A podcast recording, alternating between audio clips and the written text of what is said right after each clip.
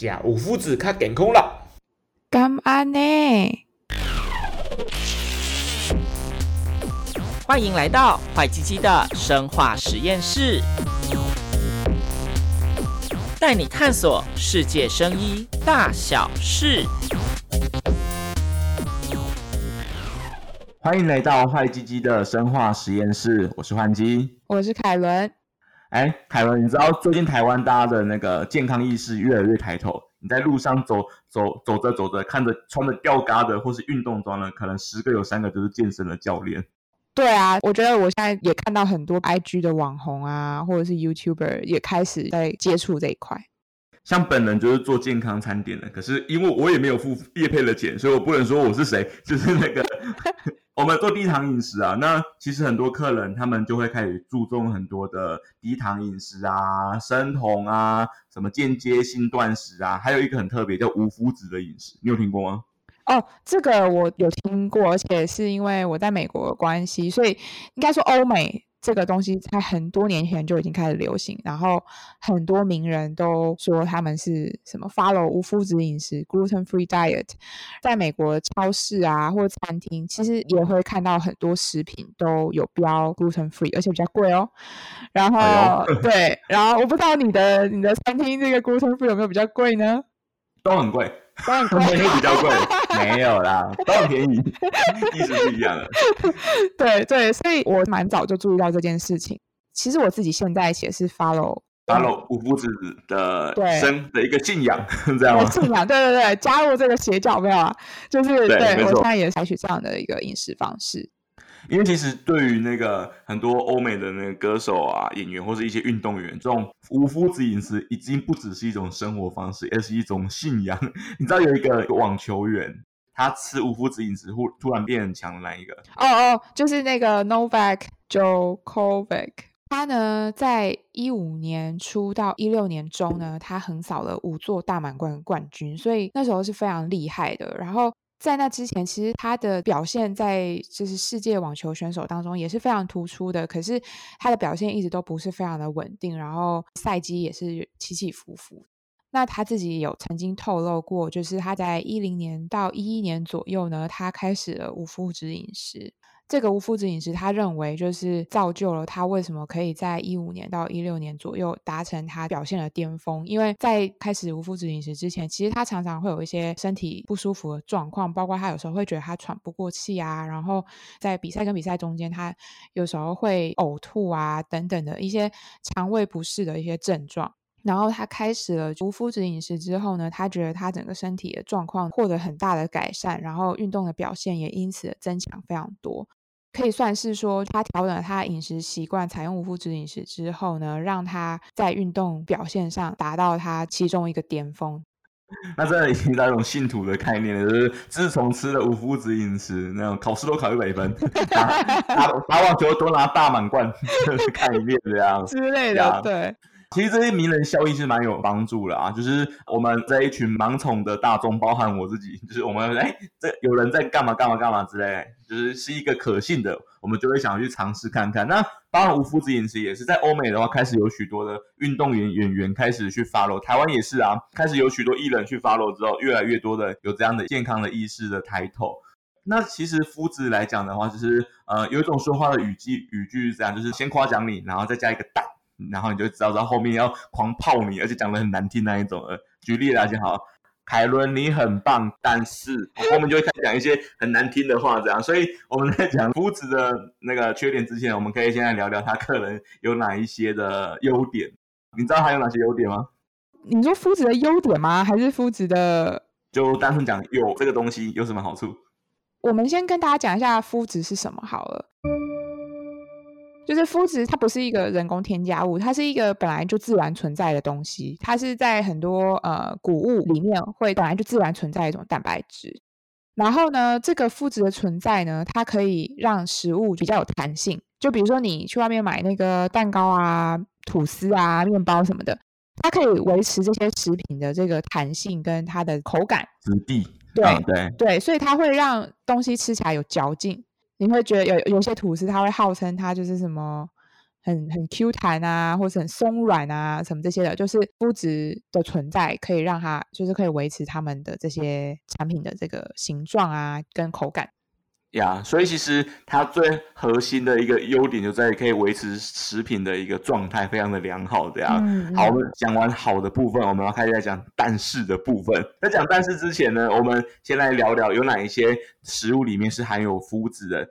这边其实有分成三个大的类别。第一个，我们号称为那种显而易见型的，就是你一看就是麸质，不用怀疑，你就是麸质。那另外一个呢，就是那种比较隐晦的那一种，就是那个它偷偷写在营养成分里面，可是你光从它的名字听不出来的。那第三种是那种最带赛的啊，就是它本身真的没有，可是因为它的邻居有，或者说它的那个那室友有麸质，所以它整个被沾染这样。那第一种的话，像是那个小麦啊、大麦啊，或是黑麦，跟这一些东西所做成的一些的食品。它都可能会含有麸质，像是面粉、面粉制品的面包啊、糕点啊、饼干啊、啤酒啊、麦芽之类的。对，这种就是那种一看你就是有麸质啊，这可以直接，如果你想要做吃无麸质料理，可以直接去避免的。那第二种加工食品有哪些？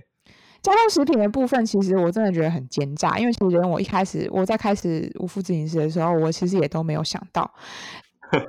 对，像那个酱油啊、味增啊，或是很多调味的酱料，其实像酱油跟味增，我一开始以为就是黄豆做的嘛。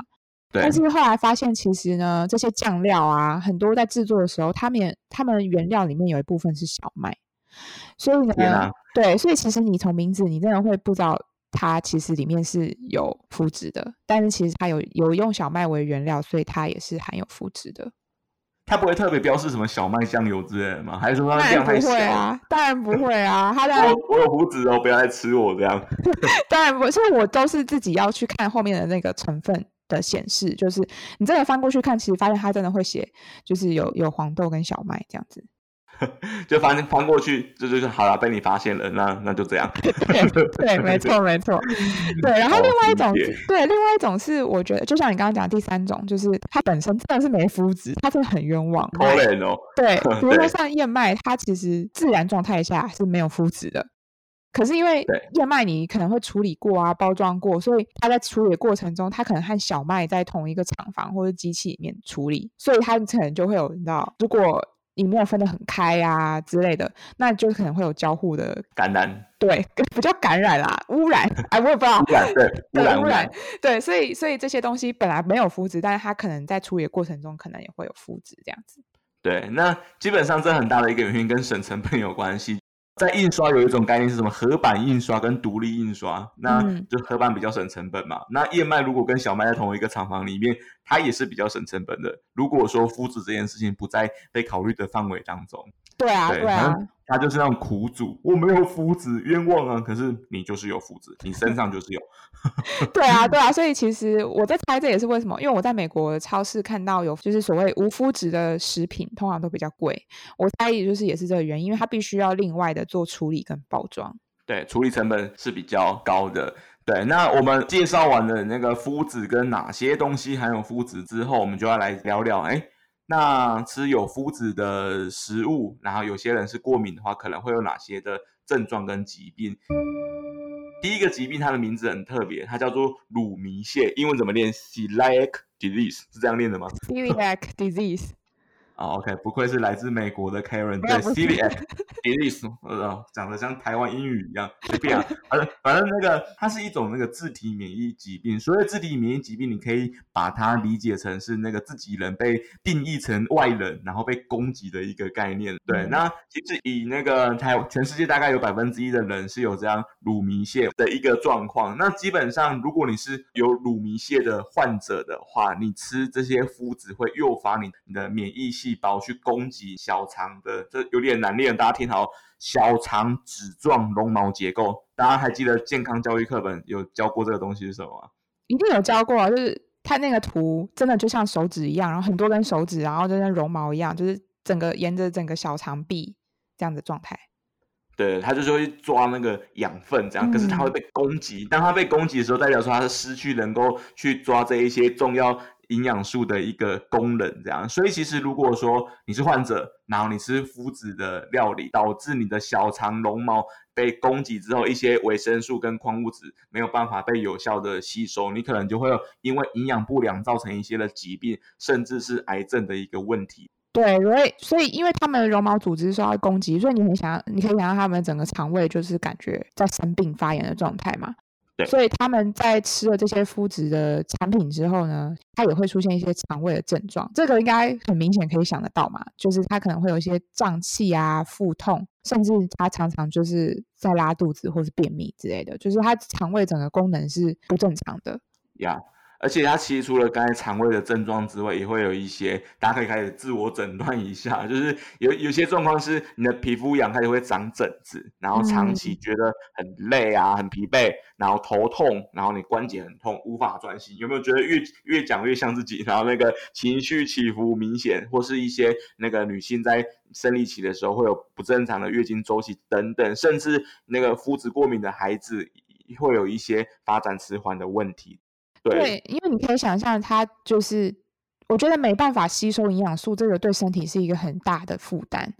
然后再加上你的身体一直在发炎，所以你很理所当然就会有各种，比如说你你身体一直在打仗，你当然就会一直常常觉得很累这样子。而且其实那个其实也不用这么的悲观，因为它是可以被恢复的。就是如果说你你你提早发现说哦，OK，就是呃我有乳糜泻的状况，那你保持无麸质饮食一段时间之后，哇天啊，小肠的结构几乎可以恢复，而且你的病症是也会消失，是一个可复原的。有没有觉得其实还蛮好的？对啊，其实你就是不要吃就好，它你不需要特别去服用什么药物或者参与什么疗程，你就是你就是不要吃有麸质的东西，基本上这些严重的过敏症状就可以消失了。对，那其实最严重，刚才提到那个就是那个乳糜泻嘛，那更次次一个就是比较相对没有这么严重的，叫做那个肤质不耐。它的概念就是，虽然说你在做乳糜泻的一些检测的时候呈现的是阴性，就是你没有乳糜泻的状态啦，可是其实这不代表说你摄取一些小麦或是一些谷物的东西，它就对身体一定是这么的健康的这样。对，因为这些，因为乳糜泻其实是要做小肠切片或抽血检验，那这些肤质不耐人可能没有那些像他小肠绒毛组织受损那么严重，但是不代表他对你的健康没有影响。肤质不耐的部分目前就是没有标准的实验室的检测方法，说哦你就是肤质不耐，所以没办法知道说哦到底有多少人真的就是对肤质不耐。可是即便你没有那么严重的小肠损伤，其实你如果长期摄取麸质的话，你也会有一些肠胃的症状，包括如果你你是很常常就会吃什么都很容易胀气，或者是腹痛，或者是你你常常便秘，或者是有时候会拉肚子，就这些肠胃症状还是都会出现。那嗯，还会有其他症状，包括除了肠胃症状，因为像我自己是没有肠胃这些肠胃症状的，可是我有我有其他的症状。那其他的症状是什么？包括你可能没办法专心，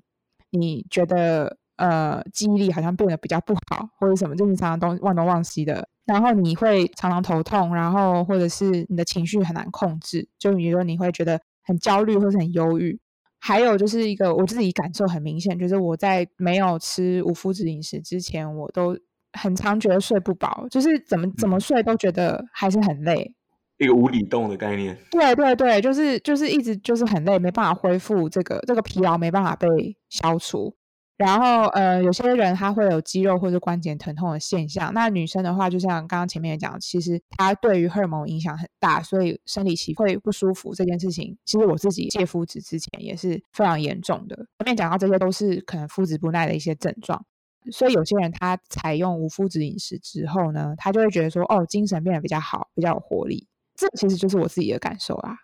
你进行无麸质多久了？我进行无麸质，我想想看哦，应该已经快半年了吧？靠，超过那时候是半年。对，那时候是因为觉得不适去找原因，发现可能是肤质才开始进行的吗？还是说有人介绍你这样的一个饮食方法？其实这个是我自己去做功课，因为其实我一开始最严重的状况是我生理期很不舒服，我就开始收集很多资料，就是要怎么样改善生理期。然后我发现很多网站或者是医生或者是一些 podcast，他们其实都有讲到说，有些女生她如果是生理期不适的话呢，事实上她有可能是肤质不耐。所以这个可能是一嗯个可以尝试的方向。然后我就开始去研究说，哦，到底肤质是什么，跟为什么会有肤质不耐啊，或者肤质不耐会有什么现象。然后我自己发现，哎，他提到这些症状，我怎么好像很蛮多都符合的。全部都中。没有到全部啊，但是就是蛮多符合，所以我就觉得说，哎，我也许可以试试看。然后我真的试了之后，觉得就是精神比较好，跟比较有活力这个部分，跟改善生理期不适这个部分，真的是影响蛮多的。这样，会有戒断症状吗？就是你刚 刚进行无麸质，就是觉得心情很不好这样。没有啦，这个又不是什么咖啡因，还是没有。我觉得这个这个我真的没有。对我来说，我真的觉得还好。可是我猜对有些人可能很痛苦，因为有些人可能喜欢吃甜点，很喜欢、哦对很很喜欢吃蛋糕、面包那些人，我觉得这个都还阶段症状，可是我没有啦。你意志力特别坚强，那个夫子教的最好的教徒。没有啊因为其实很多人他们他们在做生活形态改变的时候，那个极端症状一部分从生理而来，啊一部分从心理而来，就是我对就习惯这么做啊，突然不要我这么做，就觉得特别毛，特别不爽。对我觉得，我觉得我还好。OK，没有什么戒断症状的一个改变，这样。对，真的，我真的是觉得还好。然后可能因为我也感受到这个差别，所以对我自己是觉得说不会特别想要吃很多 麸质。呀因为其实以那个戒东西，我不知道你有没有戒过其他瘾，或者说其他过去的习惯，这样像酒这件事情好了，就是那个呃，我以前会喝酒，会喝的蛮蛮凶的，现在还是会喝，的？是一种小酌的状态的喝这样。因为我有一次喝酒喝到天啊，隔天真的是头脑痛到不行，痛到让你觉得那个你整天没办法运作。因为我后来不喝酒的原因不在于我觉得酒不好喝，而是有一个就是弊大于利的结果。如果我继续的酗酒，我就会有这样更痛苦的状况发生。所以取舍之后，虽然喝酒很爽，可是还是不要喝。它就是一种取舍，这样很理性的在戒断。然后很多时候你要戒一个东西，并不是马上戒掉，而是有一个过渡期或是一个取代的概念。对，对就好，你不喝酒可以，那我喝喝咖啡 之类的，或者说我喝气泡饮之类的，就让你觉得说那种那个口腹之欲依然有被满足，有被满可是对，可是就是慢慢的减低剂量 的状态。嗯，我觉得对我来说还好，是因为现在其实很多东西它都会有做成无麸质的版本所以啊所以其实你可以找到一些取代的东西，这样子。回到刚刚我们在讲这些无麸质的不舒服的症状，其实我后来发现，如果我真的是对麸质不耐，事实上真的不要吃比较好。因为我后来去查了之后，我是自己觉得说，嗯，还是要对自己身体好一点。其实麸质它是属于就是植物的这个抗营养因子的一种。所谓抗营养因嗯子会有这个名词出现，其实是因为植物它们其实为了要生存，它会分泌一些东西，让吃它的人不舒服，嗯嗯嗯，或是动物啦，吃不一定人啊，就是吃它的动物不舒服。所以自我保护机制。对，这其实是这其实是一种他们自己对演化上来说，这个是他们植物保护自己的的一个机制。然后，嗯所以这些东西通常就不容易消化。那麸质就是嗯属于这些抗营养因子的其中一种。那它除了不容易消化之外，还有两种特性。第一种就是它们会跟一些比较重要营养素结合，结合之后呢，这些营养素就没办法被身体吸有效的吸收。然后另外的话是，它可能会造成就是消化系统发炎，因为免疫细胞可能会把这些东西视为外来物，或者是甚甚至是细菌的分泌物啊，细菌的毒素就会开始攻击它们嘛，那就会诱发免免疫反应。那长期下来，如果你都吃很多，你就常常都吃超多面包啊、蛋糕什么的，那你长期下来就可能会导致身体就是系统性的发炎。听起来超屌的、欸，就是那种植物抗营养因子，你就理解成是，如果我要，这是一个呃比较奇怪的比喻啊。如果你要避免自己被吃掉，你就让自己的肉有毒。你你你你你你可以吃我啊，可是你吃我你可能会死掉哦，你吃我你可能会系统性发炎。你把它拟人化来思考，就觉得哇天啊，真的是很赞啊！而且、啊而且它其实出。对，就是保护自己。就以后如果你有生孩子，你就让希望你的 baby 的肉超难吃，这样就不会就不会就不会被狗咬。也不是这样讲的，对对。然后它还有一个很酷的事情是那个，大家有听过那个肠漏症吗？它是一个你我们用一个比喻来讲啊，就是水管里的水不应该漏出来嘛，它应该是流到它该去的地方。这样，可是如果是肠漏症的话，你把它想象成水管的通透性增加，水可能会渗出来一点，渗出来一点，渗出来一点。所以如果说是有些人发炎，你吃麸子的时候会让你肠子的那通透性增加，本来应该在肠子里面的食物细菌渗透到其他的地方，就会造成免疫系统的攻击，他们又来了，然后那个造成整体的一个发炎的反应。对啊，所以其实这个麸质它可能诱发肠漏症的状态，就会让身体会很不舒服，因为前面讲过了嘛，一直在发炎，你就一直一直很累。那其实可能有些人会问说，哎，那听你们聊这么多，那我怎么样的去测试我到底属不属于肤质不耐的这一群人？这样，那基本上目前没有一个标准的检测方法，有一个最简单的方法就是前后测，就是那个你原本有吃嘛，然后再你把麸质从你的饮食当中移除至少三周，就你百分之百的无麸质的状态，然后你去那个记录你这段时间身体的一个变化跟感觉。啊如果说你在五麸质之后明显感觉变很好，有显著差异的话，那你可能就属于麸质不耐的这一群这样。对，甚至你还可以，你戒了三周，你觉得很很有帮助，就是你觉得你的状态变得很好，你也可以就是再重新再吃麸质看看，看是不是真的是因为你没吃麸质状态变好嘛？如果你再吃麸质之后，哎，结果状况又变差了。那这个就是一个更呃明显的证据，对对，就是说明说你其实真的是肤质不耐。因为举例来说，我自己就是啊，就是我戒了，我记得我那时候戒了肤质，大概可能两三个月吧，所以已经远远远远超过三周。然后然后有一次就是我想说放纵一下，我要我去那个美国的那个早午餐放纵一下，对我 就是吃早午餐，他们有那种美式松饼。然后很大一片哦，然后就看了就觉得很开心，想说哦，吃了感觉很开心这样。然后就我吃完，对我吃完那整个下午就是整个头痛到爆炸。然后后来就觉得，就觉得再也不吃了。对，就真的是觉得说，麸质的食物当下吃起来很爽，可是也没有那么不错。这样就是现在看到那些食物，真的不会觉得说很有吸引力了。你跟我那时候戒酒有有点像，就是喝了之后发现更惨，不如戒掉的概念。对对，就是然后之后其实也不太会特别去想要再吃了，因为你知道你吃了都会发生什么事情。对对对，后果自负啊！对对对对对，所以因为我们刚刚前面讲这些原因，所以我觉得。如果对肤质比较敏感或是不耐的人，其实你你可以想象，他们吃无麸质饮食，真的可以大幅降低很多原本身体不舒服的状况。就是你原本有这些症状，其实你你也还是可以活得很好，对吧？可是你没有这些症状之后，你真的会就是大大提升你的生活品质。对，像如果说很多人他们保持那个无麸质的状态的话，有一些身体的不适感会下降非常的多，像是胀气啊、肠胃不适啊、排便不正常之类的。或者说刚才有提到说，麸质它可能会跟重要的营养素结合，以至于这些营养素没有办法被吸收。那营养不足的状态之下，可能会有什么慢性疲劳，然后精神不佳，还有一个很酷的词，它就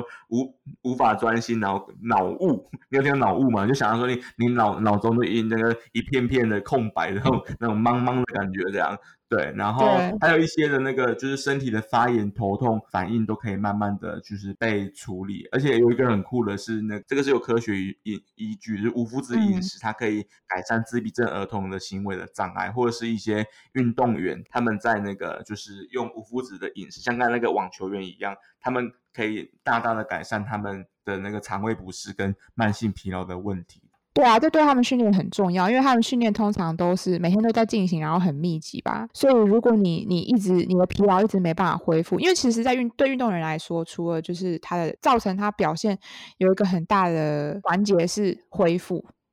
所以如果他一直没办法恢复的话，事实上对他们来说是一个很大的致命伤。所以我觉得，像他对他们来说，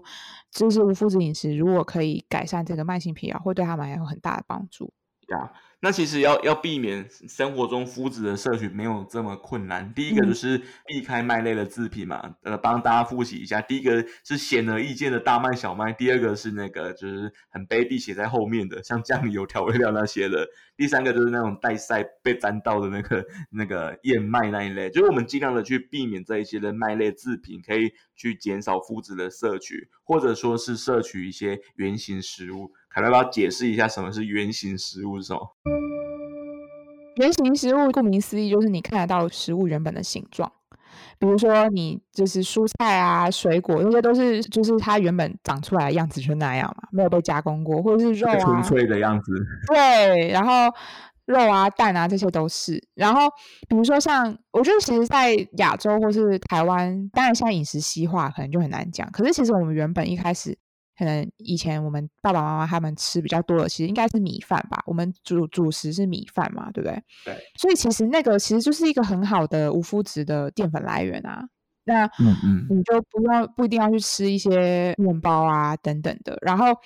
如果你不想要吃那些精致白米的话，其实你可以吃一些根茎类食物嘛，像是地瓜，就是我自己就很喜欢吃地瓜。然后山药等等，或是像糙米啊、藜麦，这些都是都是很好的选择。那会不会有一种更极端的状况，就是好，我从今天听完了这一集，决定吃无麸质食品，结果吃很多，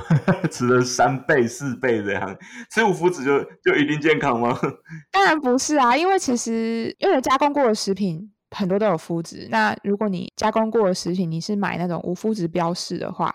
它就是原本它可能是用面粉做的，那它可能是现在改成用其他东西取代，比如说像玉米粉啊、马铃薯粉。各种粉啊，素薯粉等等的，就是它用其他的粉来代替小麦粉。当然，对肤质不耐或是肤质过敏的人是一个好的现象。可是，因为他们没有像小麦面粉原本的口感或是味道，那它可能就会添加比较多的糖啊，或是脂肪，嗯，来改善它的口感。那你可能吃了更多热量或者什么的，就是其实呃，真的没有比较健康。我觉得以加工食品的部分。不管怎么样，就是要少吃，就是没有说哦，它标了一个什么，就好像比较健康。呀，基本的原则都还是均衡饮食的原则。那麸子那个，你可能会那个身体减少了发炎反应，可是却开始 肥胖作用的反身，这这好像也不太对。对啊，所以我觉得最重要的其实应该还是就是，不管你有没有麸质不耐等等的，其实我觉得最重要都是你要多以摄取摄取原型食物为主。那如果你你真的不知道你自己有没有肤质不耐，可是你怀疑，就比如说我们刚刚讲前面讲到那些症状，你觉得你都有，我觉得你可以做一下我们刚刚前面有提到的这个测试的方法，然后真的觉得好像真的有影响的话，就可以考虑那个无麸质饮食。呃，然后另外一个我我想要跟大家讲的，其实就是不管你有没有肤质不耐什么的，我觉得你在买东西买加工食品有包装过的，其实你自己都还是注意一下它的原料好了，因为。我自己因为要就是吃无麸质饮食之后，开始注意这些包装原料，我发现其实蛮可怕的。因为有些它其实后面的一长串、一整排，你真的是连我都看不懂的那个原料，化工厂所有的东西都吃进去。这不是有一个说法是那个你把那个周期表的元素全部吃进去一次吗？对，就是其实蛮可怕。所以我觉得大家在采购的时候，事实上我觉得。真的有时候要还是看一下原料，以原料就是越少越好，因为其实如果你都没办法看得懂那个是什么的话，你怎么有办法安心的吃下去？这是我现在自己的感想，这样子。好，我们今天的那个最后的一个 call to action 就是，大家之后在吃东西的时候呢，可以先想一想，你到底吃进了什么东西？因为有一句英文这样讲啊，就是 you are what you eat，就是你吃什么会成为慢慢的成为你身体的这个状态。对。然后呃，最后我想要。再跟如果有听我们的听众讲一下，就是呃，如果你对于我们讲的内容你有什么问题，或者是你发现我们哪里讲的不好或者讲的不对，就是欢迎可以去我们的 IG 跟 FB 留言，然后也可以寄信到我们信箱。呃，应该你现在听的平台上面应该都会有那些连接，然后就。欢迎告诉我们，就是你想要知道什么，或者是你有什么问题，然后我们可以，我们可以就是根据你的建议做改进跟呃调整我们内容。今天就到这边，我是安吉，我是凯伦，拜拜，拜拜。